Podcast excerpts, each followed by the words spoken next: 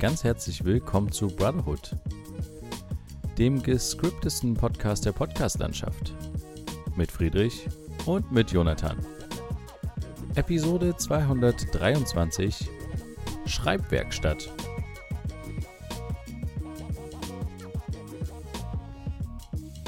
Ja, hallo Friedrich. Hallo Jonathan.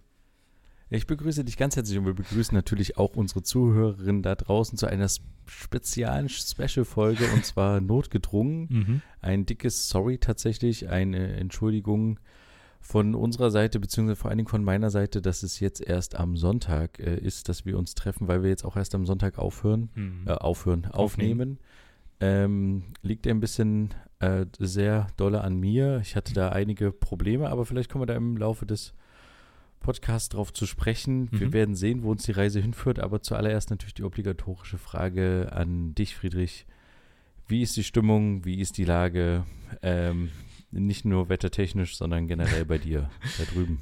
Bei mir ist ganz äh, gut die Lage. Ich bin ganz äh, happy unterwegs. Es gibt nämlich eine kleine Prüfung, die ich auch schon wieder hinter mir habe, die relativ gut lief. Das heißt, ähm, vom Studium her bin ich, glaube ich, auf einem äh, ganz guten Ast unterwegs. Oder wie sagt man, auf einem aufsteigenden Ast. Naja, ich bin ja vorher nie abgestiegen. Also ganz gut unterwegs, sage ich mal.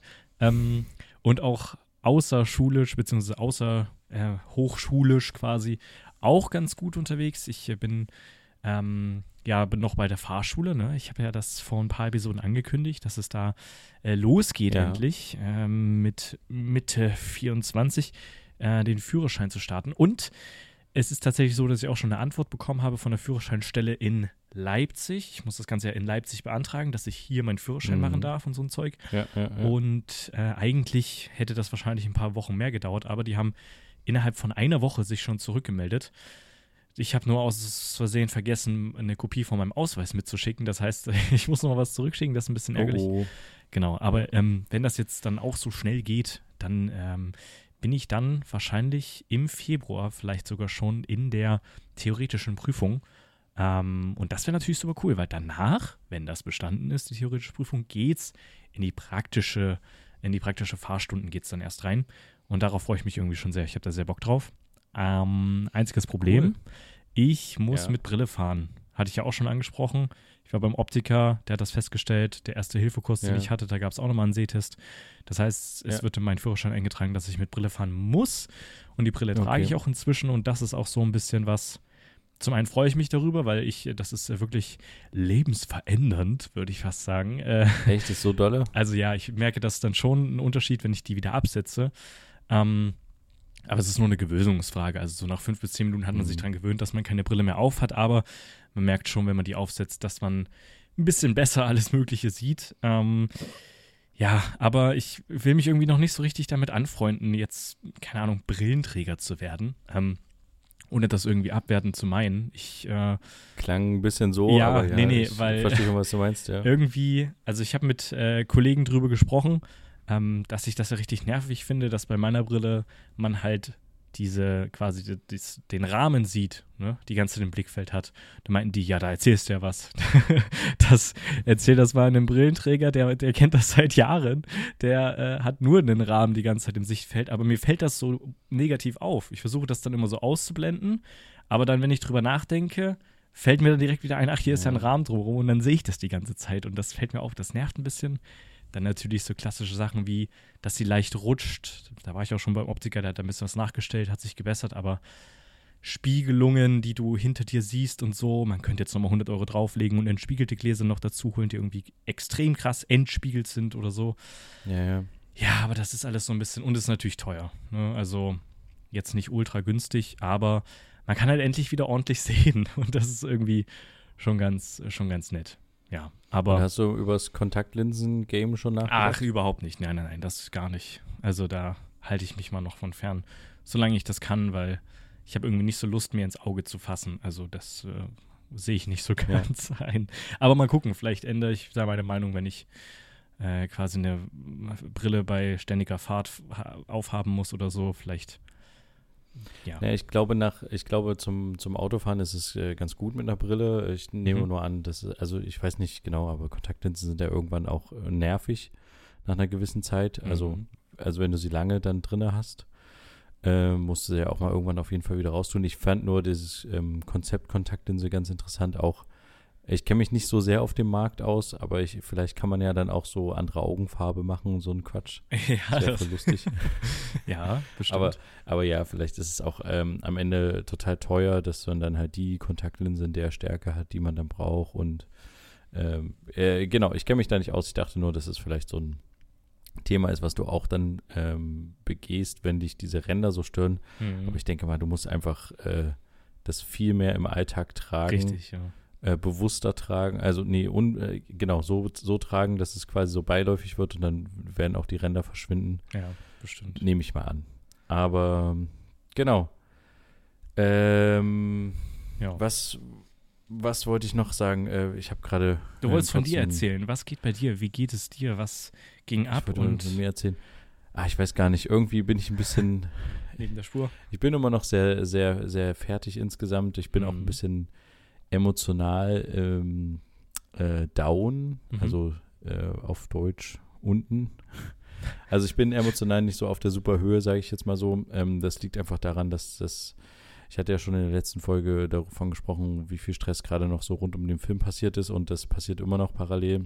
Ja. Gleichzeitig äh, waren jetzt unitechnisch ein paar Sachen, die sehr wichtig waren, ein paar entscheidende äh, Sachen und dann auch noch ein paar Altlasten aus dem letzten Jahr, die auch so im Uni-Kontext noch zusammenhingen, die Mhm. auch irgendwie gemacht werden mussten und tatsächlich perspektivisch, was äh, nächstes äh, Semester so ansteht, das sieht alles relativ viel und ähm, gerade direkt aktuell war, ähm, dass wir letzte Woche, also wir mussten schon vorletzte Woche, aber letzte Woche ähm, Montag ähm, haben, mussten wir nochmal ein, eine Drehbuchfassung abgeben. Wir schreiben ja gerade an einem Serienkonzept ähm, in so einer, in so einer, ja, Schreibwerkstatt, Writers Room heißt das irgendwie, dass wir Mhm. uns da zusammensetzen und äh, zu neunt quasi ähm, besprechen wir halt immer so, was wir, was wir machen, wo halt die Stärken und Schwächen sind der einzelnen äh, Bücher, Figuren, Episoden. Insgesamt wird es eine ganze Serie. Ich weiß nicht, hatte ich davon schon mal im, hier im Podcast von erzählt? Du hattest, glaube ich, mal davon erzählt, dass ihr euch mal irgendwo eingeschlossen habt und da irgendwie ein Ja, genau, Tage stimmt. Das war der Aus, ja, genau, das war auf, äh, in dieser Burg, ja, im Thüringer Wald, das Mhm. war der Anfang von allem.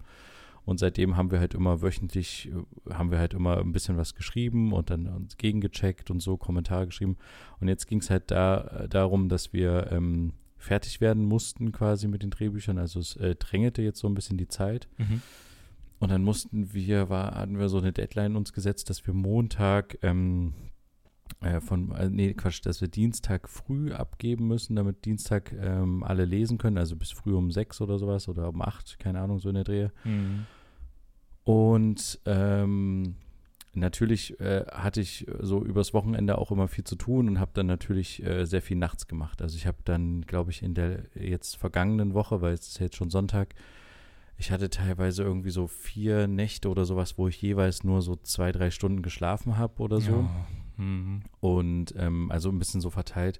Und ich habe dann einfach gemerkt, gerade als es dann halt auch auf unsere Podcast-Aufnahme hinzulief, ich war völlig im Eimer, weil wir mussten quasi das zum einen quasi äh, abgeben für diesen Dienstag, mussten dann aber auch selber und noch gegenseitig Korrektur lesen von den anderen ähm, und also die anderen Drehbücher gegenchecken. Mhm. Und dann haben wir uns äh, Dienstag getroffen und haben dann irgendwie sehr lange diskutiert über, also eine letzte, letzte Feedbackrunde uns gegenseitig gegeben für zu jedem, zu jedem Buch, zu jeder Folge. Und dann mussten wir quasi nochmal bis, ähm, ja, bis Donnerstag früh, Vormittag, bis um 10 nochmal das, das Feedback quasi einarbeiten und die letzte Abgabe machen, weil es dann zu einer Dramaturgin gekommen ist, ähm, Mhm. die ganzen Drehbücher, die uns jetzt in der jetzt kommenden Woche quasi äh, dramaturgisches Feedback gibt. Und das heißt, es war dann nochmal so eine Nachtschicht und ich hatte schon viele Nachtschichten hinter mir und auch am Wochenende schon und ähm, äh, ja, dann noch diese ganzen anderen Belastungen hin und her. Und genau, ja, das war so ein bisschen das, was mich äh, rausgeworfen hat, äh, Mhm. weshalb wir jetzt auch diese Folge so spät aufnehmen und jetzt nachliefern. Wie lang sind so die Drehbücher? Also gibt's da, gab es da irgendeine Vorgabe? Ja, Oder dass man Also so eine Vorstellung hat, was das für ein, für ein genau. Aufwand Also ist? eigentlich ist, ist, die, ist die Idee, dass jede Folge soll so zwölf Minuten maximal gehen. Mhm. Und bei einem Drehbuch kann man so sagen, ähm, jedes äh, Drehbuch ist, sollte eigentlich so aufgebaut sein, dass eine Seite Drehbuch eine, eine Minute Film ist. Mhm.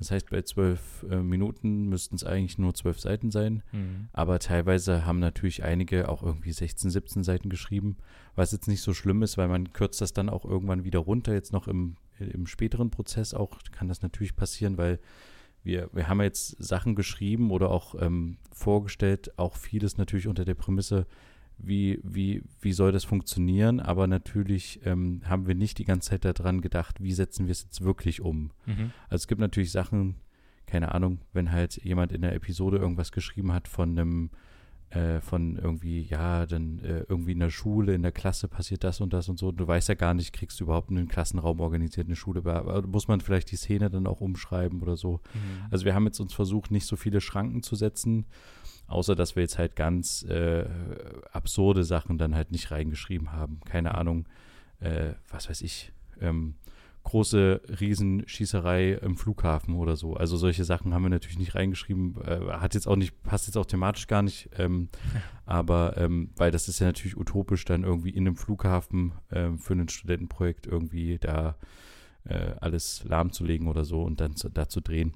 Ja. Genau, aber ähm, grundsätzlich äh, sind das so ist das so die Prämisse, das klingt jetzt gar nicht so viel. Mhm. Ist es am Ende tatsächlich auch nicht. Aber ähm, du schreibst ja ein Drehbuch auch nicht so wie ein normales Buch, mhm. sondern du musst ja alle Sachen so ein bisschen schreiben, dass jeder, der das Drehbuch liest, ähm, sich A, das so ein bisschen vorstellen kann und ähm, B, ähm, die Anweisungen auch relativ klar sind oder auch die Sachen, die passieren, relativ klar sind. Mhm. Das heißt, du kannst es nicht ähm, irgendwie schreiben, keine Ahnung, Person XY äh, äh, denkt darüber nach und fühlt sich dabei irgendwie schlecht. Also mhm. du musst es diese Gefühle, die eine Figur oder sowas hat, musst du halt irgendwie in Handlungen ausdrücken. Also sie muss halt irgendwas machen, die Figur.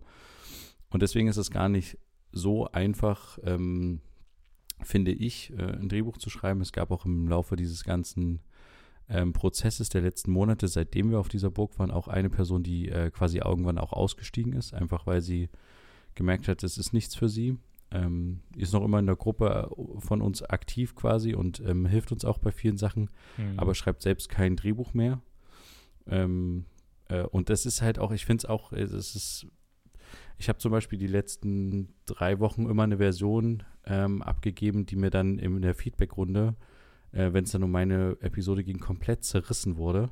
Mhm. Und dann, äh, wenn halt irgendwie alles äh, in Frage gestellt wird und äh, immer alles heißt, ja, warum machst du es so und warum soll denn das passieren und das passieren, dann sitzt du halt danach da und denkst dir so, oh Gott, äh, jetzt muss ich ja quasi wieder von vorne anfangen. Ja. Und dieser Moment war sehr oft da. Und das ist natürlich, ähm, also war nicht nur bei mir, glaube ich, das war auch bei anderen so. Und das ist natürlich dann auch eine unglaubliche Motivationssache, weil wir uns natürlich dann äh, so Feedback geben, also nicht so, ja, äh, erst die positiven Sachen sagen und so, sondern es geht dann richtig, damit kritisch, wir halt auch Zeit ja. spannen, geht sehr kritisch, geht richtig hart, äh, ähm, wird halt auch manchmal so emotional oder wie auch immer oder äh, keine Ahnung laut. Mhm. Also nicht nie, niemals beleidigend oder so, sondern es geht immer dann um die Geschichte, ne? Mhm.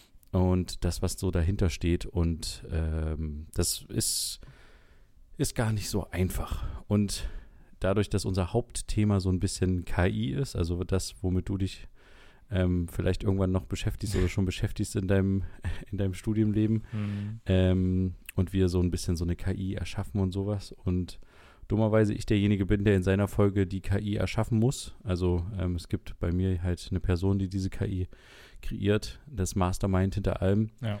Und ähm, hatte ich natürlich auch so ein bisschen das Problem, weil das alles so ein ex, äh, abstraktes an vielen Stellen, ähm, da halt auch irgendwie so eine Idee zu machen, äh, also generell eine Idee, wie funktioniert dieses KI-Universum, haben wir uns natürlich alle zusammen überlegt und so, mhm. aber trotzdem am Ende hängt es dann doch irgendwie, ähm, äh, hing es dann doch an ein paar Stellen, äh, hing ich dann so in der Luft und dachte so, wie, wie komme ich, also wie komme ich jetzt weiter, wie, wie soll das mit der KI funktionieren und so, also das, ja, Mhm. War für mich äh, nicht so einfach. Ähm, vielleicht war es für andere einfacher, aber ich hatte tatsächlich zu strugglen.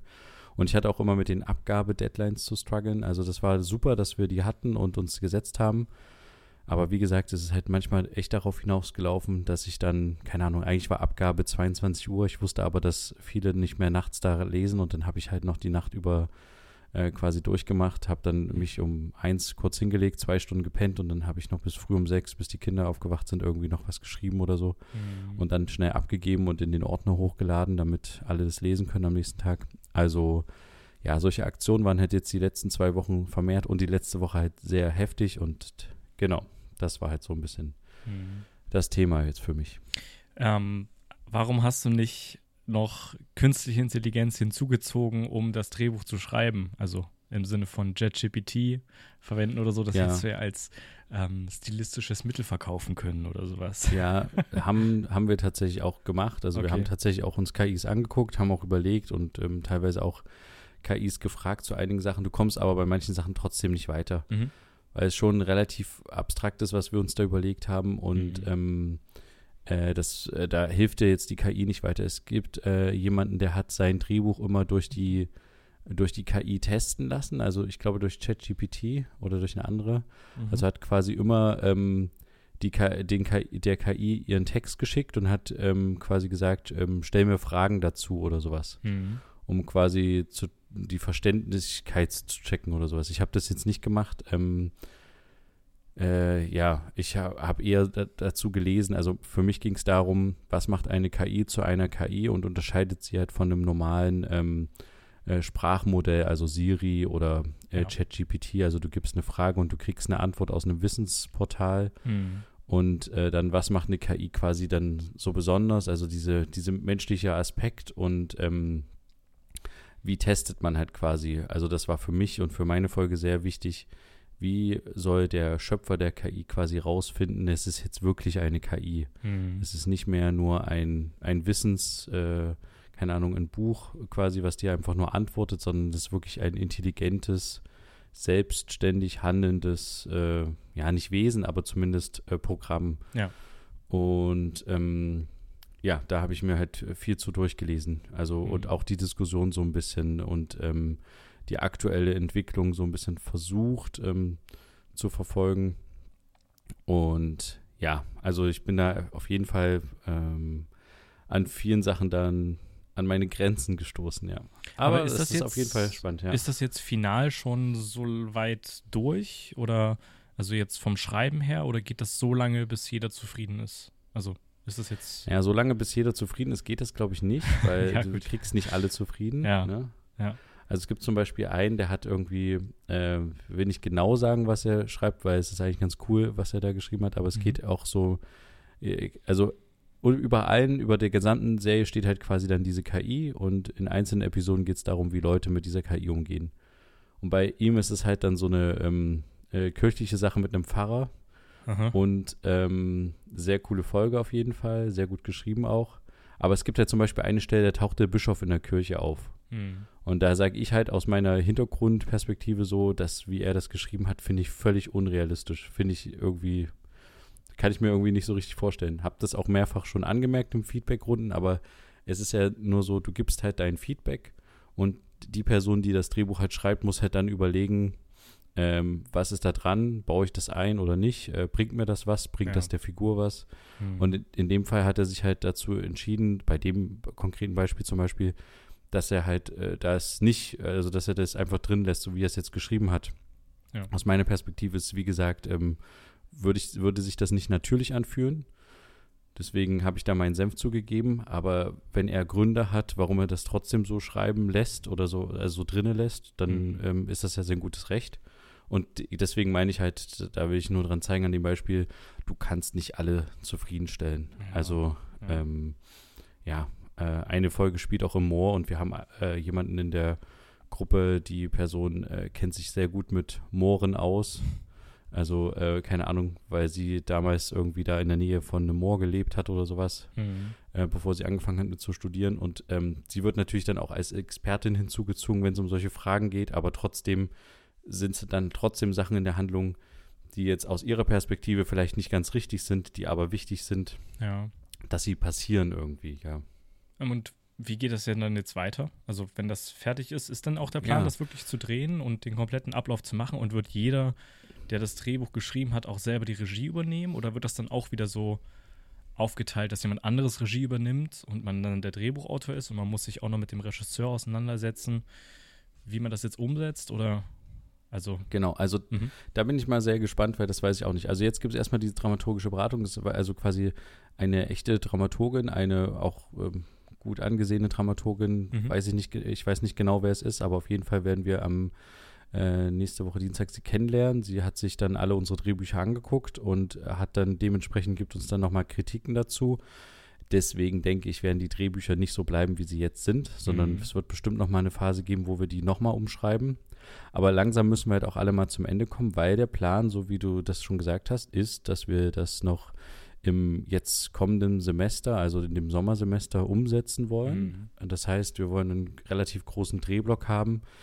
Ich, äh, wir haben noch nicht über Details gesprochen, aber ich kann dir ja mal so skizzieren, wie ich mir das vorstelle, wie es funktionieren könnte. Also du mhm. hast zum Beispiel vier Wochen. In den vier Wochen kannst du acht Folgen äh, drehen von der Serie. Bedeutet aber, dass du vermutlich zwei Kamerateams brauchst, die parallel arbeiten werden. Mhm damit du quasi vier für jede Folge eine Woche hättest. Du musst auch bedenken, dass du das Personal, also die Studenten und sowas, dass du denen auch mal irgendwie einen Tag frei gibst oder zwei, also ein Wochenende. Ja. Das heißt, du hast am Ende fünf Tage für jede Folge zum Drehen, für, für zwölf Minuten. Das heißt, du musst an, äh, am, äh, am Stück äh, oder an einem Tag etwas über zwei Minuten drehen, vielleicht mhm. so zwei zehn, zwei Minuten zehn, zwei dreißig musst du schaffen. Äh, dann musst du die zwei Kamerateams natürlich ähm, mit äh, Technik ausstatten, aber du brauchst auch genügend studentisches Personal und das halt vier Wochen lang ist ganz schön hart. Wir mhm. wollen im August drehen, das muss auf jeden Fall noch im Sommer passieren, weil viel bei uns draußen äh, stattfindet und wir können auf keinen Fall im Winter drehen. Mhm. Ähm, weil auch das Thema Pflanzen und sowas eine Rolle spielt und wenn dann alles irgendwie mit Schnee ist oder karg aussieht, funktioniert das auch nicht. Mhm. Und gleichzeitig kannst du aber auch nicht noch ein Jahr warten und es erst im Jahr drauf machen, weil dann natürlich auch Leute, die jetzt aktuell an dem Drehbuch geschrieben haben, dann gar nicht mehr studieren. Mhm, das ja. heißt, du musst es jetzt irgendwie umsetzen, aber eigentlich hätten wir jetzt schon längst, meiner Meinung nach, mit der Planung anfangen müssen. Der mhm. Plan ist schon, dass die Leute, die das geschrieben haben, auch eine Art Vorrecht haben, die Regie zu führen. Trotzdem soll es nicht acht äh, Regisseurinnen und Regisseure geben, sondern es soll ähm, soll reduziert werden, dass es vielleicht so vier, fünf gibt mhm. ähm, und die halt dann immer so zwei Folgen drehen oder so. Ähm, wie genau das wird, keine Ahnung. Auf jeden Fall werden ab dem nächsten Semester noch mehr Leute hinzugezogen, weil bis jetzt sind wir, wie gesagt, zu neunt oder zu zehnt, zu neunt mhm. ähm, in dem Kurs. Und äh, das ist auch gut so, dass wir jetzt nicht irgendwie 30 Leute sind ne, und dann 30 Drehbücher und dann musst du daran auswählen und so, sondern ähm, ja, das ist jetzt, das ist jetzt die Quintessenz. Ähm, und dann musst du natürlich auch die Leute, die du neu dazu holst im neuen Semester, auch natürlich ähm, thematisch erstmal einweisen, einführen. Und deswegen mal gucken. Also, was ganz interessant wird, wir haben ähm, äh, nächste Woche, ist das nächste Woche? Ja, genau, Samstag, Sonntag gibt es quasi wie so einen Takt auf eine Tour, Tür von der Uni. Da stellen sich wieder alle vor, was sie so das Semester über gearbeitet haben. Letztes mhm. Jahr hatte ich da ja meinen meinen Film in der Ausstellung so ein bisschen präsentiert. Äh, dieses Jahr werden wir innerhalb dieses Kurses so eine Art ähm, Lesung machen. Das nennt sich Table Read. Mhm. Das heißt, du sitzt einfach an einem Tisch und liest das Drehbuch in verschiedenen Rollen. Und dann gibst du dir halt gegenseitig wieder Feedback. Also gerade was so Dialoge betrifft. Also würde man das so sagen. Und dann kann auch die Person danach sagen, würde ich so in der Situation so reagieren. Also du machst es noch nicht mit Schauspielern oder so, sondern machst es erstmal nur mit äh, dir und deinem Team. Und diese Table Reads wollen wir quasi an dem Samstag und an dem Sonntag machen und wollen das wie so einen Tag der offenen Table Read Tür machen. Also wir haben quasi so Timeslots, wo wir das anbieten und jeder, der oder jede, die irgendwie zu Besuch gerade in Weimar ist oder so, kann sich quasi das Ganze angucken, kann dementsprechend auch so ein bisschen reinhören, was eigentlich wir da reden, von was, um was die Serie handelt. Mhm. Und kann uns dann auch Feedback geben und Fragen stellen. Das ist ähm, äh, keine Ahnung, ob da wirklich Leute kommen, viele Leute kommen, äh, weiß ich jetzt nicht, ähm, weil es finden natürlich ganz viele Veranstaltungen statt. Das ist, äh, wie gesagt, wir machen das so oder so, weil wir uns das gegenseitig einfach vorlesen, um dann von uns wieder Feedback zu holen. Aber wer da mit reinkommt, der kann auch selber eine Rolle übernehmen und äh, eine Sprechrolle zum Beispiel und was mit vorlesen. Ähm, deswegen mal gucken, wie das wird, aber das ist der nächste Schritt. Und dann müssen wir eigentlich schon, wir müssen halt schon längst eigentlich planen. Wir müssen anfangen zu planen. Das wird halt ein richtiges Organisationsmonster, was man natürlich, also bei einer anderen Serie, keine Ahnung, wo ich jetzt schon dabei war, die, die drehen halt keine Ahnung, vielleicht so 24 Folgen oder sowas im Jahr, sage ich jetzt mal so aus dem Bauch raus. Das ist aber eine geölte Maschine, ne? Die ja, machen das halt schon seit Jahren. Ja. Die wissen halt, okay, da wechseln immer die Regisseure, das Personal wechselt durch, jeder macht irgendwie so zwei Blöcke oder sowas, da gibt es dann irgendwie vier Drehbücher, die ähm, gemacht werden.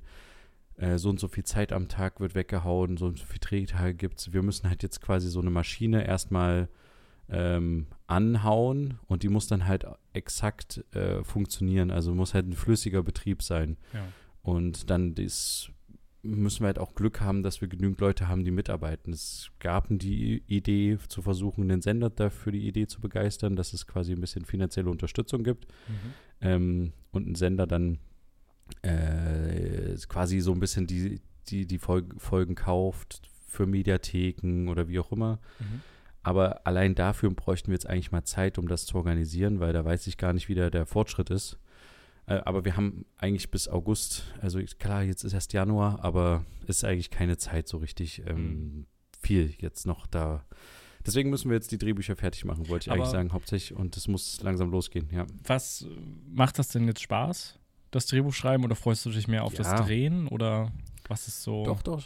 Also ja. für mich war das super wichtig, war super lehrreich auf jeden Fall, weil ich in der Hinsicht noch nie so intensiv so Drehbucharbeit gemacht habe. Mhm. Also auch in diesem Kontext, dass man so eine Gruppe ist und dass man sich halt gegenseitig dann immer wieder auf Sachen hinweist und Feedback gibt. Also ich habe zum Beispiel auch jemand aus dem Kurs oder äh, halt also zwei, drei, zwei Leute, sage ich jetzt mal so, äh, habe ich auch zwischen den ganzen Feedbackrunden auch mal Feedback gegeben und halt mal was kurz gelesen dann Kommentare an die Seite geschrieben und gesagt, hey, das verstehe ich nicht und sowas. Hm. Und ähm, äh, das ist, das ist irgendwie ganz, ganz schön, dieses Zusammenarbeiten und dann irgendwie zu überlegen zusammen, was könnte eine Lösung sein.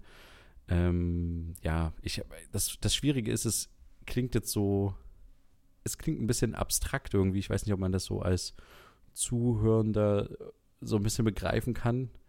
Es ist tatsächlich es ist Arbeit. Es klingt jetzt nicht so nach krasser Arbeit. Ähm, es ist auch nicht die krasse körperliche Arbeit, aber es ist schon, es ist schon nicht ohne und da nicht alleine zu sein, ist auf jeden Fall eine große Hilfe und sich dann auch so Deadlines zu haben, wo man sagen kann, okay, jetzt muss ich was abgeben, jetzt mhm. muss ich mhm. was schaffen. Dass es dann natürlich bei mir auf Nachtaktionen hinausläuft, ist natürlich blöd, aber ja. es gab einige, die haben das auch tagsüber geschafft, die ähm, haben das super gemeistert, aber es gab tatsächlich auch, ich war nicht die einzige Person, die dann auch äh, nachts noch abgegeben hat. Und die finale Abgabe habe ich auch ganz entspannt vorher, zwei Stunden vorher gemacht.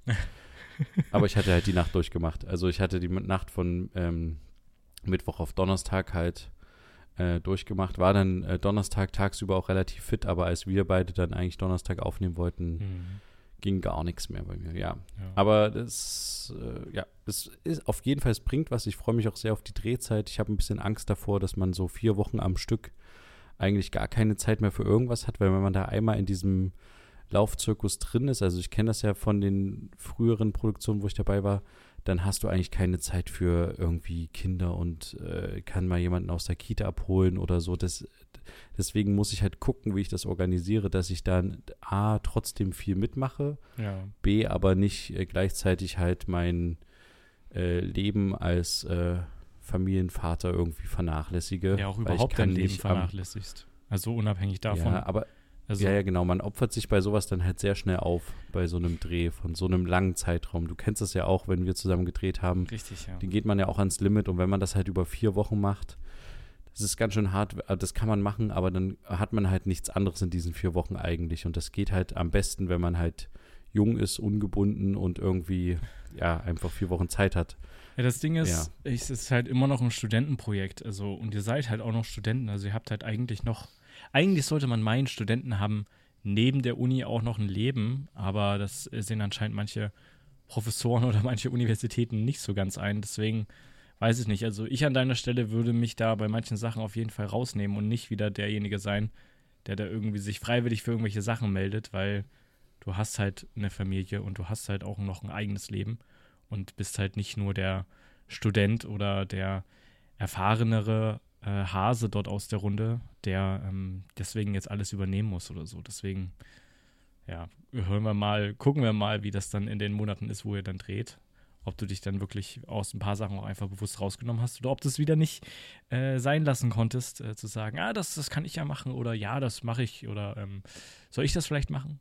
Ja, also, keine Ahnung. Ich glaube, das wird das Hauptproblem sein. Ja. Also, du kennst mich ja ein bisschen, dass ein bisschen. ich habe schon auch direkt äh, überlegt, ähm, am Anfang, Mist, äh, soll ich vielleicht, ich hatte irgendwie Bock, die Produktionsleitung fürs Gesamtprojekt zu übernehmen, also die Orga von den vier Wochen, ne? dass ja. das halt wirklich gut getaktet ist mit den Teams, also einfach äh, orgatechnisch. Mhm. Und äh, habe dann aber echt äh, schon gemerkt, das mache ich auf jeden Fall nicht, weil dann bin ich wirklich, dann bin ich ja auch der Ansprech äh, Ansprechpartner für viele Sachen während dieser vier Wochen. Mhm. Ähm, Im Idealfall würde ich gerne auf jeden Fall meine Folge drehen, aber ich weiß jetzt auch nicht, inwiefern jetzt entschieden wird, A, wer welche Folge kriegt. Ja. Ob jeder seine eigene Folge drehen wird, ob wir wirklich nur ob wir wirklich äh, nur vier oder fünf RegisseurInnen haben, die aber dann dementsprechend zwei Bücher drehen sollen.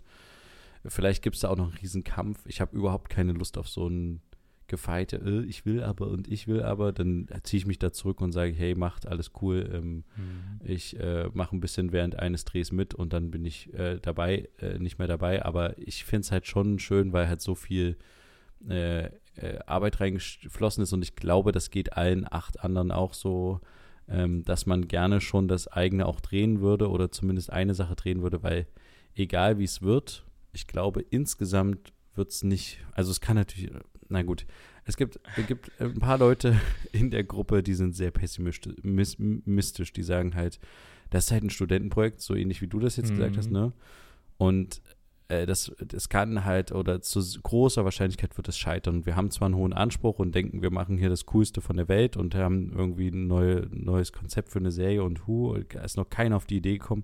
Am Ende ist es so ähnlich wie Black Mirror, kann ich an der Stelle nur sagen. Ja, das dachte ich mir nämlich gerade schon. Wer das von Netflix kennt, ja.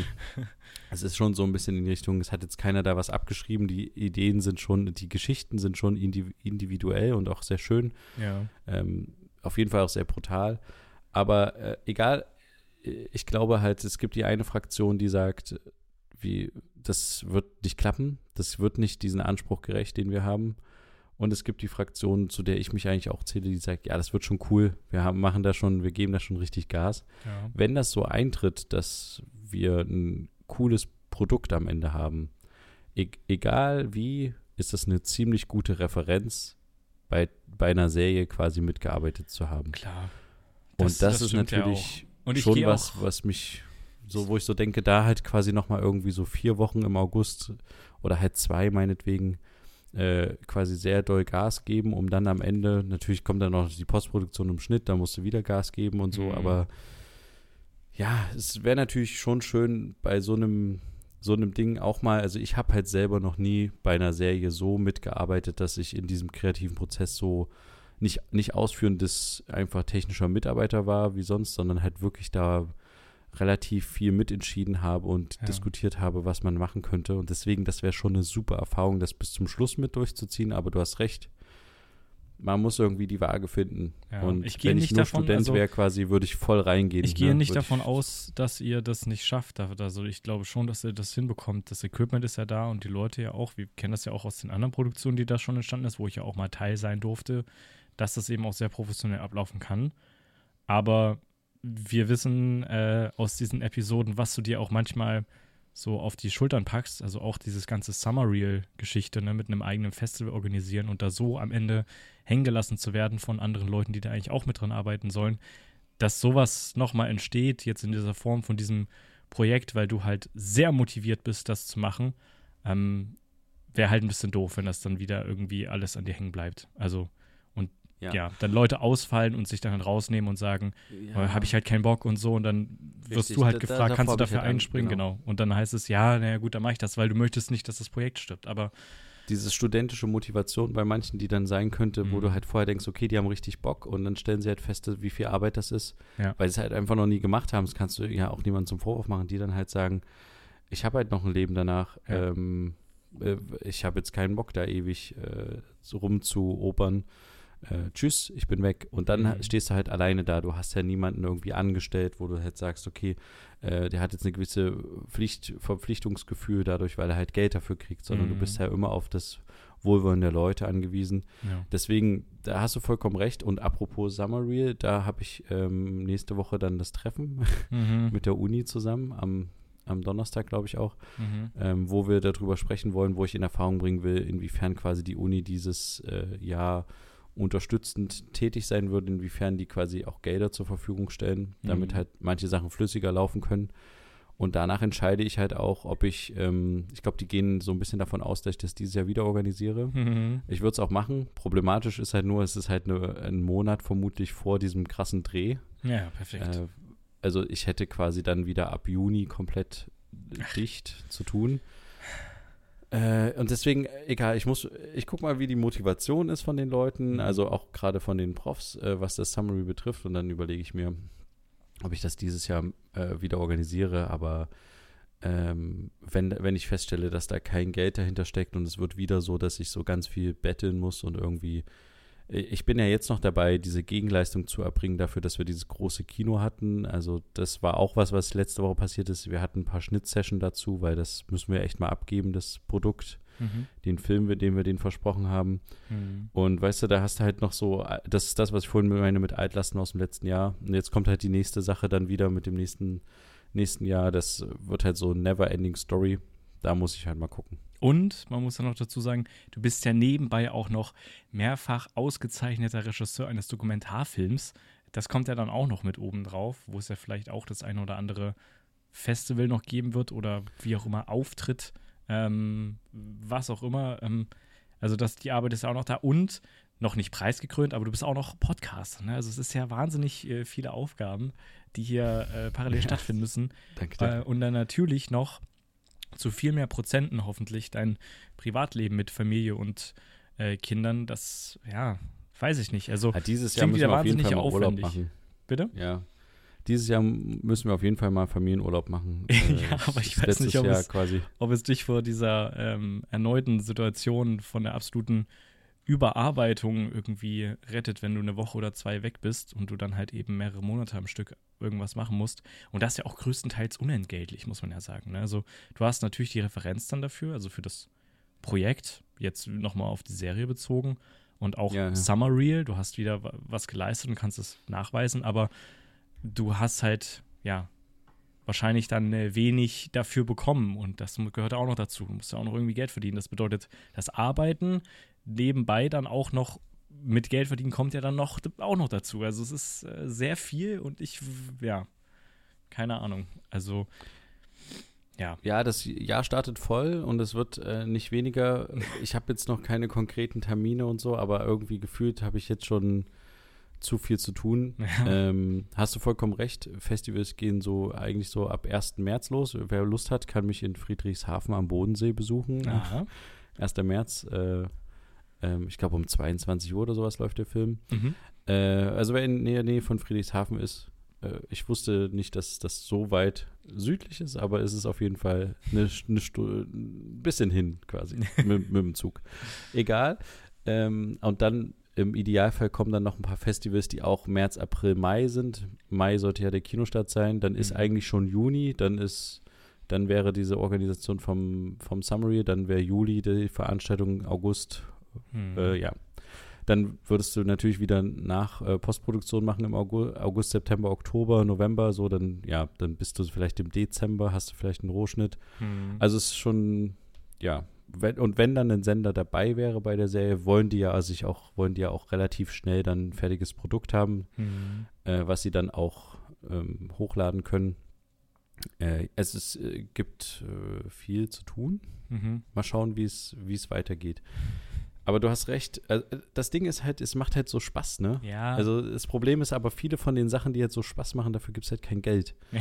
Das ist so ein bisschen das Problem. Aber ich, zum Beispiel wieder die Organisation von so einem großen, also selbst von so einem Filmfestival finde ich halt total cool. Habe ich mhm. richtig Bock wieder drauf. Andererseits, wie du sagst, ähm, also was bringt mir das? Bisher hat mir das auch noch nichts gebracht, dass ich, also ich habe das jetzt auch noch nicht irgendwie groß gesagt, aber dass ich halt sagen kann, oh, ich habe da ein Filmfestival organisiert. Mhm. Ähm, das, was, was nützt mir das? Ich weiß halt jetzt bloß, wie viele Sachen so ein bisschen funktionieren und so. Ähm, ja, äh, mal, mal schauen. Aber ich habe ähm, vielleicht, äh, ich überlege gerade, ob wir das jetzt thematisieren. Ja, komm, wir haben noch ein bisschen Zeit, oder? Na klar. Ich habe eine Marktlücke mir überlegt. Oh nein. Ich weiß nicht, ob ich es hier offen sagen soll, weil es gibt natürlich auch viele Leute, die zuhören und die versuchen, ähm, äh, die versuchen, einen guten Berufseinstieg zu kriegen und relativ schnell viel Geld zu verdienen. Und ich glaube, Aha. mit dieser Sache könnte man auch Geld verdienen. Mhm. Und ich habe mir überlegt, wenn ich was Wirtschaftliches angreifen müsste, was ich jetzt halt so rein aus der wirtschaftlichen Perspektive machen muss, ohne dass ich jetzt da so kreativ tätig werde, Mhm. dann habe ich letzte Woche was entdeckt. Und zwar, was hältst du von der Idee, Jetzt kommt's. ins Automatengame einzusteigen? Ja. Und zwar ich. folgendermaßen. Ich habe das Problem jetzt ganz oft gehabt, dass ich viel in Weimar war, viel auch nachts, wie gesagt. Und du bestellst dir dann eine Pizza oder irgend so einen Quatsch, um noch irgendwas zu essen. At- äh, Oder du hast zum Beispiel in Weimar ist es so, dass die Uni, das Mensa-Essen, alle gehen hin, alle beschweren sich. Ähm, du musst da erstmal irgendwie hinlaufen, dann stehst du da ewig an, dann kriegst du irgendwie einen Teller Nudeln, bist übelst unzufrieden Mhm. und gehst wieder. Und ich dachte mir so, warum gibt es eigentlich nicht so viele Snackautomaten? Und dann dachte ich aber nicht nur an Snackautomaten, sondern ich dachte an coole Automaten. Und zwar, so wie ich das aus Japan kenne, wo du halt quasi an jeder Ecke geführten Automaten hast, wo du irgendwie warme Automaten hast und Ja. kalte. In den warmen gibt es Suppen, Ja. in den kalten gibt es Kühlgetränke und Snacks. Und du kannst halt äh, dann zum Beispiel, und da würde ich dann auf den nächsten Trend einsteigen, der ja gerade auch seit ein paar Jahren in Deutschland ist, asiatisches Essen, eine Wantan-Suppe, Mhm. äh, kein, äh, so Nudeln, wo du noch so heiße, äh, heißen die Yam-Yam-Nudeln oder so, wo du so heiß äh, kochendes Wasser drauf kippst und dann rührst du die um. Ja. Einfach für so Leute, die zum Beispiel im Unikontext irgendwie nicht in die Mensa gehen wollen. Mhm. Ähm, und ich glaube, das kannst du auch nicht nur auf Uni sehen, sondern das kann man auch relativ viel auf so große Betriebe, Behörden sehen, wo es Kantinen gibt, wo die Leute aber unzufrieden sind. Zum Beispiel auch Krankenhäuser. Ich glaube aber, dass Krankenhäuser Die sind, automatentechnisch schon sehr ja. gut ausgestattet Ja, sind, am ja. besten bisher. Aber ich glaube, da ist Potenzial, weil manche haben nur diese Kakaoautomaten und Snack. Und wenn du aber mehr, es gibt viel zu wenig in Deutschland, diese warmen Automaten. Und ich glaube, das ist eine Marktlücke. Und ich glaube, man muss richtig, richtig viel Geld in die Hand nehmen. Ja. Weil so ein Automat arschteuer ist. Ich weiß, habe noch nicht geguckt. Ich könnte mir auch vorstellen, man kann die auch mieten und dann betreiben. Vielleicht. Aber das, trotzdem muss das ja auch erstmal anlaufen. Aber ich glaube wirklich, wirklich, wirklich, dass das, ich, ich weiß nicht, wie viel Geld, ich habe mich damit noch nicht beschäftigt, wie viel Geld so ein Automat wirklich abwirft. Mhm. Aber ich hätte so oft die letzten, ich hätte bestimmt, äh, allein an dem einen Abend hätte ich irgendwie 10 Euro in so einen Automaten reingesteckt. Einfach um ein belegtes Brötchen mir rauszuziehen, irgendwie so ein heiß, heißes Gedöns und ähm, irgendwie noch irgendwie ein Snack. Und in, in so einer Situation oder auch wenn du wenig Zeit hast oder in so einer kurzen Pause zwischen irgendwie hier und dort, was du ja auch im Krankenhaus häufig hast oder so, ne? Mhm. da kannst du, kannst du relativ hohe Preise natürlich auch dafür verlangen. Also da ist es gerechtfertigt, dass du halt irgendwie zwei Euro für einen Snicker nimmst, sag ich jetzt mal so grob, ne? Was du, wo du halt sagst, im Einkauf äh, kaufst du dir, also du fährst ja einen Kopf, aber in der Situation denkst du dir so, ey, jetzt, ich brauche jetzt irgendwas, ich brauche jetzt Zucker oder ich brauche jetzt Mhm. irgendwas Heißes, irgendwie eine, so eine, so eine Nudelsuppe oder irgendwie sowas, was, es gibt so viele Produkte, die man in einen Automaten tun kann, die du auch haltbar machen kannst. Also, ich habe mich noch nicht so intensiv damit beschäftigt, recherchetechnisch, aber ich habe im Kopf schon viel darüber nachgedacht und dachte Ja. mir, ähm, eigentlich ist das ein cooles Ding, aber es kann halt sein, dass es voll nach hinten losgeht, weil es arschteuer in der Anschaffung ist. Du musst das Ding natürlich auch irgendwie unterhalten und Mhm. betreiben. Musst ja immer nachfüttern.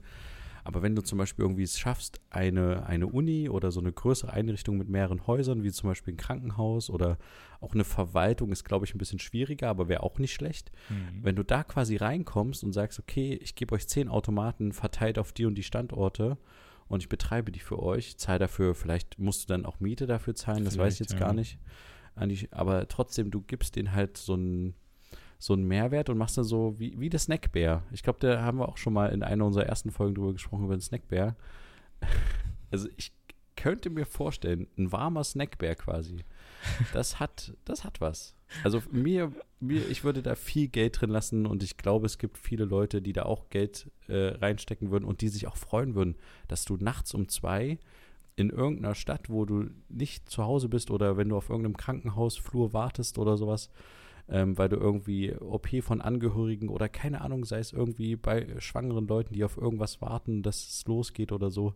Du kannst dir sowas ziehen, was nicht nur ein Kaffee ist, sondern wo du halt sagst, okay, da habe ich halt noch einen Mehrwert und du kannst voll diesen Gesundheitsaspekt auch mit reinbringen so. Ne? Also ja, ich mache mal einen Punkt. Ich habe schon viel ja. zu viel erzählt, weil wenn jetzt jemand zuhört und das umsetzt, dann ärgere ich mich, wenn er in, in drei Jahren total erfolgreich ist und äh, King oder Queen im Automaten-Game ist. Mhm. Aber, letzter Punkt, ich glaube, mit einem guten Automaten oder einem sehr guten Zwillingsautomaten, einen aus warm und kalt, kannst du auch sehr gut diese ganzen Kakaoautomaten, die jetzt schon auf dem Markt sind, super verdrängen. Äh, ähm, das ja. weiß ich nicht. Also manche feiern ja auch diesen äh, Automatenkaffee oder Kakao oder sowas, das hat ja auch nochmal so einen Eigengeschmack irgendwie. Ja, gut, das stimmt, das ist ein Aber, Argument dagegen. Ja, ähm, hast recht, nee. Ich muss sagen, an vielen, also eigentlich, wo ich jetzt bisher war, so gut wie an allen Automaten, äh, an allen Bahnhöfen auf den Gleisen gibt es Automaten. Also der Leipziger Hauptbahnhof hat das und der Kölner Hauptbahnhof ja. hat das. Ähm, jetzt muss ich kurz überlegen, ich weiß jetzt Aber nicht, da ob der Frankfurter das auch hat. Snacks und Cola und Fanta Sprite. Genau, so Zeug, ja. Und ähm, ja, Gummibärchen. Stimmt, das gibt's auch noch.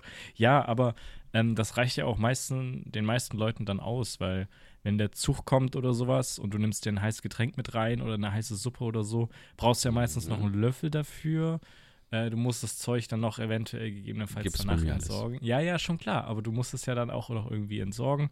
Deswegen so eine Tüte Gummibärchen oder so eine Packung Twix oder was auch immer, das geht dann irgendwie schnell. Gut, der Kaffeebecher, der wird zusammengeknautscht und irgendwo reingestopft, aber wenn du so eine richtige Suppe oder so richtiges Nudelzeug dir irgendwie reinpfeifst, ja, und du musst es natürlich bezahlen, klar. Also, ich meine jetzt auch als Vermieter, ne? Also, bestimmt diese Art von Standkosten. Dann natürlich mhm. Energiekosten werden ja gerade bei so Temperaturgeschichten, wenn die warm gehalten werden Guter sollen, Punkt, ja. hm. werden bestimmt nicht so, nicht so günstig sein.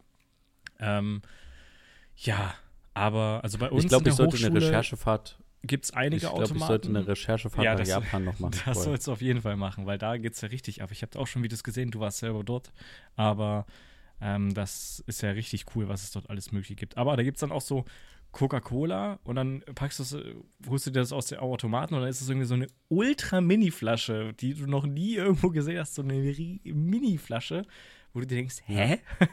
was ist das denn? Aber gut, scheinbar äh, kommt das da auch gut an. Ähm, wie gesagt, bei uns in der Hochschule gibt es einige Automaten, auch gerade diese Kaffeeautomaten. Wir haben aber auch, also wo du dann einfach Geld reinwirfst, diese typischen, ja, die heißen ja dann Vending Machines eigentlich so ein bisschen. Ähm, oder halt auch den richtigen Kaffee-V-Automaten in der Cafeteria oder so. Aber auch auf den Etagen so diese Kaffee, Kakao, Suppe, Automaten. Ähm, ja, und auch noch so ein Coca-Cola Fanta Sprite Automat. Den hatten wir auch genutzt zur, zur Ernennung wenn ich mich noch recht entsinne. Ähm, also gibt's bei uns, also bei uns würdest du dann wahrscheinlich nicht so gut ankommen, aber ja, ist, die, ist eine gute Frage. Ich weiß nicht, ob es mir das wert wäre. Du musst da wirklich erstmal viel Geld reinstecken.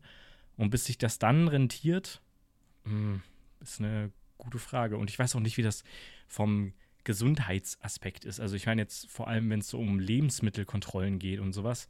Du verkaufst ja in dem Moment Lebensmittel. Das heißt, du musst ja, ja mehr oder weniger ja, dafür sorgen, dass die anständig gelagert werden, also entweder gekühlt oder geheizt werden, dann nicht drunter oder drüber kommen, damit dann nicht irgendwie was entsteht. Ähm, was weiß ich. Und ja, der, es gibt viele Sachen, so die sprechen dagegen, aber red das mal nicht so schlecht, weil zum ja, Beispiel. nee, ich rede das überhaupt oft, nicht schlecht. Ich auch möchte nur diese Bahnhofsachen. Ja. ich war ganz oft jetzt in den letzten Monaten, jetzt gerade als es auch so kalt ist, in der Situation, dass ich den ersten oder den letzten Zug, also den ersten Zug früh oder den letzten mhm. Zug nachts aus Leipzig nehmen musste. Die Snackautomaten waren meistens schon leer. Mhm. Was nicht so schlimm ist, aber wenn da noch irgendwas Warmes da gewesen wäre und du wartest auf einen kalten Bahnsteig, das ist ein Gamechanger. Das ist, ja, äh, oder du hast Verspätungen. Das ist, also äh, die Bahn würde ich nicht als erstes als Kunden sehen und als ähm, so, ich glaube, da ist die Konkurrenz mit diesem Automaten, die du da sprichst, schon mhm. sehr groß. Ich könnte mir auch vorstellen, das ist eine Tochter-Tochter unter äh, Subunternehmen von der Bahn, wo du nicht Stimmt. sofort rankommst an die Standorte. Ne? Da muss ja auch mit der DB Netz und keine Ahnung, wer die Bahnsteige dann betreibt und wem gehört der Bahnhof und nicht der Bahn, sondern dem. Das ist bestimmt super stressig, aber ja Ähm, trotzdem, in der Situation, in, denn vielleicht sollte man es mehr präzisieren, dann muss ich halt mehr in dieses warmen Automaten-Game reingehen, um halt quasi ein ja. USP zu haben. Ähm, aber du hast recht, es ist schwierig, Lagerung, aber guck mal, du, es gibt so viele Sachen, die du schon in Pulverform aktuell kaufen kannst, wo du selber zu Hause nur Wasser drüber gießen musst. Ja, aber das, das, ist ja, okay. die Leistung, die, die, der Automat macht. Der ja. gießt dir Wasser in den Pulver rein und gibt dir es raus und du musst dann nur Wasser kochen in dem Moment, wo mhm. jemand drauf drückt. Ja, ähm, keine Ahnung. Ja, keine Ahnung. keine Ahnung. Wir sollten die Folge einfach keine Ahnung nennen. Ja. Lass uns nächste Folge einfach keine Ahnung nennen. äh, ja. Ja. Äh, aber ich fand das irgendwie, mir hat das irgendwie äh, gefallen. So mhm. grundsätzlich fand ich das ganz nett.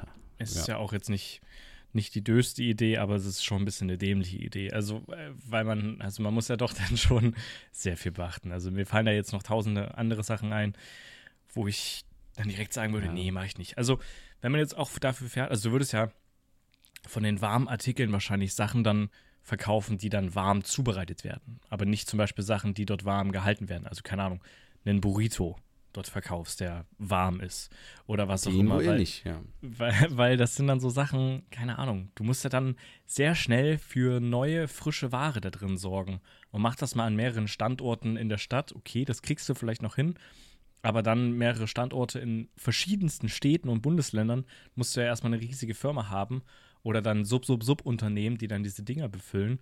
Da musst du ja auch eine Art von Qualität, äh, Qualitätssicherung irgendwie haben, dass du davon ausgehen kannst, okay, die packen das auch ordentlich da rein oder die Automaten werden auch ordentlich gewartet, wenn die kaputt gehen oder was auch immer. Also, hm, was machst du, wenn so ein Ding zerstört wird? Ähm, hast ja, du einen Vandalismus ist ein Thema, ja. Ja, also deswegen, ja, es ist, äh, gibt wahrscheinlich schon einen Grund, warum es nicht mehr so viele Automaten gibt, aber gut, in Japan gibt es die, ja. aber das sind. Also, ja, du hast schon recht. Das, mhm das stimmt, aber ich denke mir halt so, dann, dann bleibt nicht viel Geld übrig, aber du hast was Gutes für die Menschheit getan. Ah. Also ich möchte noch mal darauf hinweisen, was du am Anfang gesagt hast, dass es aus rein wirtschaftlicher Sicht eine Marktlücke ist. Und jetzt kommst du nach all diesen Sachen zu dem Schluss, dass es ja dann darum geht, die Menschheit zu retten mit Automaten. Ich glaube es ja nicht. Nee. Ja. Das äh, keine Ahnung. Nee, aber mir hätte es viel geholfen, weißt du? Also ja. deswegen denke ich jetzt so. Da musst ja. du mal eine Umfrage starten, eine Studie dazu und dann. Ich glaube, ich müsste erstmal bei so einer Automatenfirma arbeiten. Ich glaube, du musst erstmal checken, wie funktioniert so ein, weil es gibt bestimmt zehn verschiedene Automaten. Automaten, ja, die haben quasi nur Wasser an Bord und mixen das dann vor Ort. Und mhm. es gibt mhm. Automaten, wo, wie, ne, wo es da ist schon vorrätig, vielleicht gibt es auch Mix äh, zwischen den verschiedenen Automatensorten. Am Ende also brauchst du noch einen Wasseranschluss dort. Ne? Und musst, kannst es nicht nur mit Frischwasser befüllen, ich, sondern du ja, musst kann sein, noch, dass also, du auch. Nee. Ja, genau. Nee. Also du müsstest halt, nee. solche Sachen müsste man halt quasi mal klären. Dementsprechend einmal so bei so Automatenfirmen mal jobben und mhm. da mal checken, wer führt das eigentlich nach. Äh, Richtig, können die ja. Leute davon leben oder die, wie viele Automaten hat Betreiber XY so. Also man müsste eigentlich mal bei der Konkurrenz immer so häppchenweise so ein Jahr lang irgendwie durchtingeln und bei jedem mal irgendwie anklopfen und nach einem Monat wieder kündigen, mhm. um so ein bisschen zu checken, wie die so funktionieren und ob das überhaupt was, ob das überhaupt Geld abwirft und so. Und dann könnte man sich, glaube ich, nochmal einen richtigen Businessplan machen, äh, ein Konzept schreiben mhm. und äh, das dann vor Investoren pitchen. Äh, genau, aber. der Löwen. Ja, es ist, ja, nee, wie gesagt, ist, klingt interessant. Vielleicht starten wir da noch selber ein Subunternehmen mit Brotherhood und probieren das Ganze mal aus mit einem einzigen Automaten, weil für mehr das Geld erstmal nicht reicht. Und dann ähm, gehen wir damit bankrott, weil es sich einfach nicht lohnt. Das äh, finden wir bestimmt heraus, aber das machen wir vielleicht erst, nachdem du all deine Projekte da durch hast dieses Jahr im August. Weil das sich jetzt noch aufzubinden, dann ist, ähm, glaube ich, erstmal wirklich Feierabend. Ähm, aber eine Kleinigkeit noch, ähm, in eigener Sache, um jetzt kurz Bezug auf den Podcast an sich zu äh, nehmen. Äh, die Info geht an alle Leute, die über den Google Podcast hören, also über Google Podcast, über diese App von Google selber, Google Podcasts heißt sie, glaube ich. Ähm, ab März, ihr dürftet da auch irgendwie eine Benachrichtigung bekommen haben, ähm, könnt ihr diese App nicht mehr nutzen. Das nur als Hinweis, äh, falls ihr das noch nicht mitbekommen habt. Ihr müsst das Ganze dann über YouTube Music lösen. Ähm, unsere Folgen kommen ja auch immer parallel auf YouTube. Das unterscheidet sich dann nicht für anders, aber Google ist halt dafür bekannt, dass die solche Projekte immer wieder starten und dann äh, selber entscheiden, ähm, das einzustampfen und alles auf YouTube zu packen. ähm, äh, YouTube Music, nicht Google Music. Habe ich Google Music gesagt? Ich meine natürlich YouTube Music. Nee, ich glaube, du hast YouTube Music gesagt. Genau. Aber wie, was halt, da- das heißt, die stampfen äh, Google die stampfen Podcasts Google ein. Podcasts als Applikation stampfen die ein und es geht dann nur noch über YouTube Music, die Episode. Aber muss man dann was bezahlen dafür? Nein, nein, also, muss man nicht. Das Nee, bleibt okay. alles so, wie es ist. Ähm, man kann bezahlen, um dann auch Musik zu hören, ne? also wie bei Spotify ähnlich dann, aber die Podcast-Folgen sind nach wie vor dann natürlich free. Ähm, genau, aber ihr Aber die- dürftet eigentlich. ich muss dich mal-. Hm. unterbrechen. Die App ist dann quasi so aufgebaut äh, wie YouTube, das heißt, du siehst Videos dazu oder ist es wie Spotify, Du kannst- dass du halt einfach oder halt wie Google Podcast schon war und nur, dass du es halt Genau, es sieht wie- ein bisschen anders aus als Google Podcast, aber du kannst dann auch die Videos dazu gucken, rein theoretisch, wenn es Videomaterial gibt zu dem Podcast oder halt nur die Folge an sich so hören. Also es sieht ein bisschen anders aus als Google Podcast und es sieht auch ein bisschen anders aus als YouTube. Ähm, aber es wird eine neue, es wird halt eingestampft, das Google Podcasting. Warum auch immer. Aber weißt du warum? Ah, nee, weißt du nicht. Wie gesagt, es ist nichts Neues. Es gab vorher auch Google Music mal eine Zeit lang oder Google Play Music. Ähm, und das haben sie dann auch irgendwann eingestampft und auf YouTube Music ähm, alles umgeswitcht. Und das gleiche ging auch für die Google Play Filme. Da gab es auch eine Applikation, wo man sich Filme über Google leihen konnte. Das haben die ja auch eingestampft und auch zu YouTube gebracht, wo man ja inzwischen auch Filme gegen Geld sich leihen kann oder kaufen kann. Also die ja, versuchen auch aus YouTube die eine Plattform zu machen, was das angeht. Das ist vermutlich der Hintergrund, warum auch immer. Finde ich ein bisschen Quatsch, aber ja, herzlich willkommen. finde ich auch im, ein bisschen in der Quatsch, weil irgendwie Monopolstellung. Ja, weil gefühlt bie- bietet sich da irgendwie YouTube nicht so richtig an. Also, weil immer, wenn ich an YouTube denke, ich weiß, dass es das auch gibt zum Beispiel, dass man Mhm. sich da Filme äh, leihen kann oder kaufen kann. Aber immer, wenn mir das angezeigt wird, denke ich dann so, wer ist denn so doof und kauft sich bei YouTube einen Film? Ja, Wenn das eine Plattform ist, wo du die ganze Zeit kostenlose Inhalte verfügbar hast. genau. Ähm, ich würde halt eher dann zu Amazon Prime gehen oder zu Netflix und dann erstmal gucken, gibt es den Film erstmal dort. Ne? Ja. Und bei Amazon Prime, wenn ich nicht Prime-Mitglied bin, würde ich eher verstehen, den mir dort zu kaufen, als dass ich jemals bei YouTube Das Film ist auch meine, würde. das ist auch Ja. meine Verknüpfung, Also- dass YouTube die Plattform ist, wo immer alles kostenlos ist und for free, wo man gegen Werbung auch anschauen kann und so und auf einmal soll man Geld ausgeben für YouTube. Das verstehe ich dann eben auch nicht, warum es Leute gibt, die sich YouTube Premium holen, also um werbefreie Videos gucken zu können. Na, das habe ich schon ein paar Mal Aber- überlegt tatsächlich. Ja, also gut, alles klar. wenn ich nicht noch, nee, wenn ich nicht noch andere Sachen hätte. Es gab mal eine Phase, gerade als die Kinder noch ein bisschen kleiner waren, da habe ich viel ja auch irgendwie YouTube gehört, einfach nur auf dem Ohr. Ja. Äh, keine Ahnung, irgendwelche Sendungen, äh, Talkshows mir angehört und da, na gut, bei den Öffentlich-Rechtlichen war das nicht so, aber bei anderen Sachen, wenn du dir halt Videos angehört hast und dann kam eine Werbung dazwischen und du hast halt keine Hände gerade frei, weil du irgendwas abwäscht oder sowas, um zu skippen und dann wird dir so ein, äh, läuft da so ein drei Minuten Video, wie du irgendwie so innerhalb von fünf Minuten reich werden kannst und du denkst nur so, Alter, halt einfach mal die Klappe, ist totaler Käse und du kannst aber nicht das überspringen. Mhm. Ähm, in der Sekunde, dann dachte ich man- manchmal so, oh, jetzt wäre YouTube Premium schon gut, um nicht diese Quatschwerbung die ganze Zeit zu kriegen. Aber ein Zehner Aber oder ja. was sind das, 15 Euro im Monat dafür, dass du halt das vier. Videos runterladen kannst, die im Hintergrund laufen lassen kannst und die werbefrei hast, ist es mir irgendwie nicht wert. Wenn die jetzt noch anbieten würden, okay, wir machen das so ähnlich wie Amazon Prime, ähm, dass wir dann eben noch Filme zusätzlich mit anbieten, die man dann dem Abo mitgucken kann, dann äh, würde man vielleicht nochmal drüber nachdenken. Aber so ist das für mich, ergibt das keinen Sinn. Aber gut, das nur die Info für alle äh, Google Podcasts User. Wenn ihr da Hilfe braucht beim Umstellen, Einstellen, wie auch immer, könnt ihr uns auch gerne eine Mail schreiben ähm, an die E-Mail-Adresse, die in den Shownotes ist, meinung at brotherhood-podcast.de. Da können wir euch eine Anleitung zusenden, ähm, damit ihr den Umschwung im März dann auch äh, erreicht habt, wenn das nicht Das automatisch irgendwie funktioniert. Das ist eine gute Idee, Mhm. dass wir so ein Service-Ding machen für diejenigen, die nicht wissen, wie sie rüberkommen. Ja, Genau. Finde ich gut.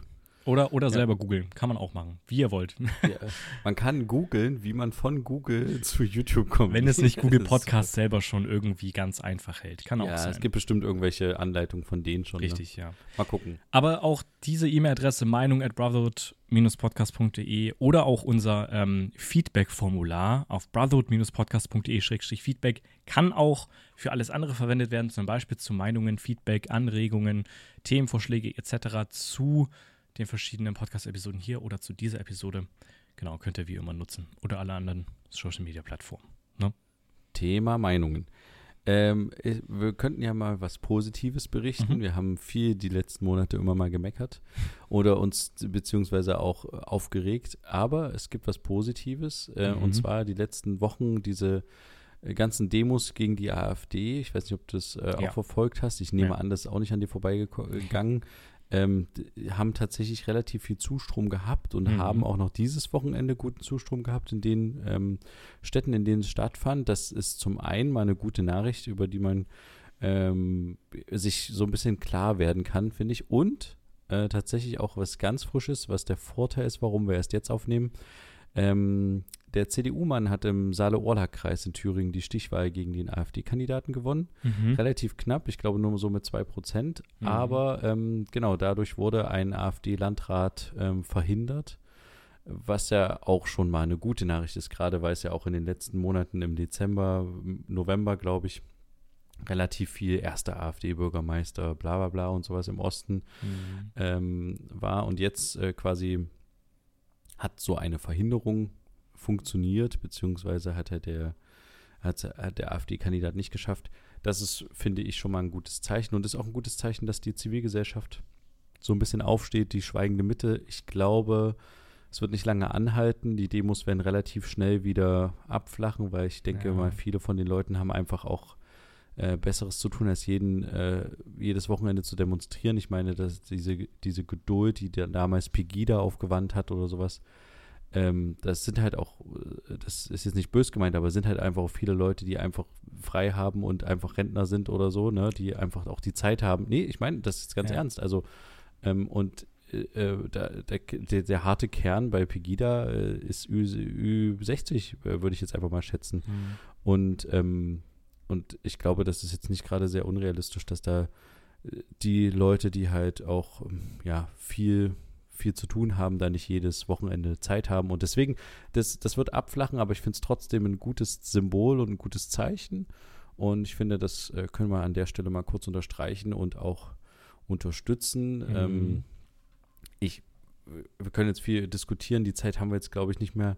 AfD-Verbot, ja, nein. Ich glaube, bin da eher so ein Gegner von, dass ich das nicht als gerade sinnvoll betrachte. Aber trotzdem mhm. ist egal. Ich finde die, ähm, die jetzige politische, ja, das ist halt quasi nicht immer die, ah, es hatten die letzten Jahre immer so viele Leute, gerade aus dem sehr rechtskonservativen Bereich, immer die, die, das, das Gefühl, sie wären diejenigen, die die gesamte äh, deutsche Gesellschaft präsentieren und deswegen, wir kriegen so viele Leute auf die Straße und deswegen, keine Ahnung, denk einfach an den Sturm ähm, oder den Sturmversuch ähm, vom Bundestag, ja. oder wo, wo die Leute das Gefühl hatten, oh, wir sind jetzt ganz viele und wir übernehmen jetzt die Macht und so ein Quatsch. Also dass man jetzt halt auch mal sieht, dass es halt tatsächlich einfach eine sehr große Mehrheit auch einfach dagegen gibt. Und das sind tatsächlich auch Zahlen innerhalb von einem Wochenende von fast zwei Millionen, wenn man die äh, Städte zusammenrechnet, mhm. die das am ersten Wochenende geschafft haben, ähm, auf die Straße zu gehen. Das ist eine sehr beeindruckende Zahl und das hat die AfD oder Pegida in ihren Hochzeiten nicht hingekriegt, solche Leute zu mobilisieren. Und das mhm. aus dem Stand zu machen, ist gut wie gesagt, wird nicht ewig andauern jetzt, ähm, wird wieder runtergehen. Ähm, aber ich denke, dass auch die Leute, die von quasi, ja, von AfD-Seite oder auch, ja, so halt behaupten, das wären alles Fake News und gefälschte Zahlen. Ich glaube, selbst die kommen nicht darum, äh, zu erkennen, dass das doch schon eine beeindruckende Masse war, die da bewegt wurde. Ja, auf jeden Fall. Also, ich hatte das natürlich mitbekommen und natürlich mitverfolgt.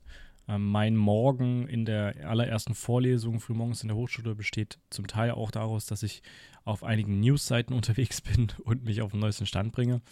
Ähm, ja, deswegen eine sehr positive, positive Bewegung dahingehend. Ähm, trotzdem finde ich es krass, wie die, äh, ja, die rechten Gruppierungen darauf reagieren. Auch so mit irgendwelchen, keine Ahnung, Vorwürfen, dass irgendwelche Pressebilder gefaked sind und solche Geschichten, wo ich mir auch denke, hä?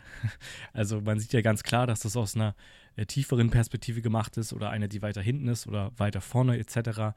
Und da gibt es Leute im Internet, die sich darüber ähm, ja, aufregen, dass das gefakte Bilder sind von anderen Veranstaltungen von vor Jahren und was weiß ich.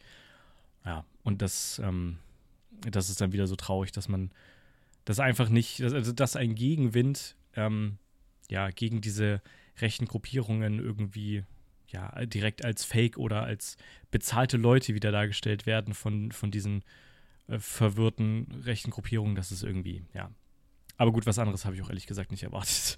Deswegen. Ja, aber ich glaube, dass selbst im tiefsten Inneren die Leute das nicht wirklich glauben, die das jetzt propagieren. Also ich mhm, glaube ja. tatsächlich, dass das nicht, dass es nicht Sind das so einfach ist. Versuche, ja. Ja, mhm. genau. Und deswegen mal sehen. Es wird jetzt trotzdem super spannend dieses Jahr, wie die Landtagswahlen äh, ausgehen, auch und die Europawahl und so. Ja. Genau. Aber am, am Ende, du, wird, wird trotzdem eine große Zustimmung der AfD gegenüber bleiben. Ich glaube trotzdem nicht, dass das jetzt dazu führt, dass die Prozentpunkte krass ins, äh, ins Negative sich wenden. Aber was ich halt sehr wichtig finde, dass Leute auf die Straße gegangen sind, die normalerweise nicht auf die Straße gehen und nicht zu jeder komischen Kundgebung rennen. Mhm. Und ich glaube, das war sehr verbindendes Element, nicht nur ein Zeichen zu setzen, so, das klingt relativ platt. Ich finde gerade auch, um, es gab jetzt auch die Kritik daran, dass manche jetzt denken, sie hätten damit jetzt die Demokratie verteidigt und jetzt reicht es und jetzt äh, haben sie das einmal gemacht und alles ist cool. Ich kann die Kritik daran verstehen, aber trotzdem finde ich, das ist das ein verbindendes Element, wenn du es auf so einer großen Kundgebung dabei warst und das Gefühl hast, nicht nur das Gefühl hast, okay, ich habe jetzt was dafür auch getan, sondern du, du bist halt nicht alleine oder du bist nicht, es ist halt nicht die Minderheit, hm. die die Demokratie verteidigt oder an die Demokratie glaubt, sondern es ist die Mehrheit und es ist gerade die Minderheit, ähm, diese AfD-Minderheit, die die Demokratie gerne abschaffen würde oder demokratische Prozesse. Und äh, deswegen die, diesen Umkehr zu schaffen, auch bei vielen Leuten in der Gesellschaft im Kopf, dafür war das allein schon gut. Ja. Ähm, das möchte ich nur so, ja, mal rausstreichen. Ja, wunderbar. Na gut, mhm. äh, haben wir jetzt äh, ganz kurz nur angerissen, mhm. aber Reicht, glaube ich, auch tatsächlich. Mhm. Ich würde sagen, an der Stelle herzlichen Dank. Vielen Dank mit diesen relativ entspannten Hip-Hop-Sounds. verabschieden wir uns an der Stelle. Nochmal ein dickes Sorry, dass es so spät kommt, aber ich glaube, es war gar nicht so schlecht, dass wir nicht nur eine Episode hatten, wo Friedrich alleine redet, sondern ich noch dabei sein konnte. Genau. Deswegen schaltet auch gerne in zwei Wochen wieder ein. Mhm. Wenn es wieder heißt, zwei Brüder. Eine Brotherhood. Macht's gut. Vielen Dank. Bis, Bis dann. dann. Tschüss. Ciao, ciao.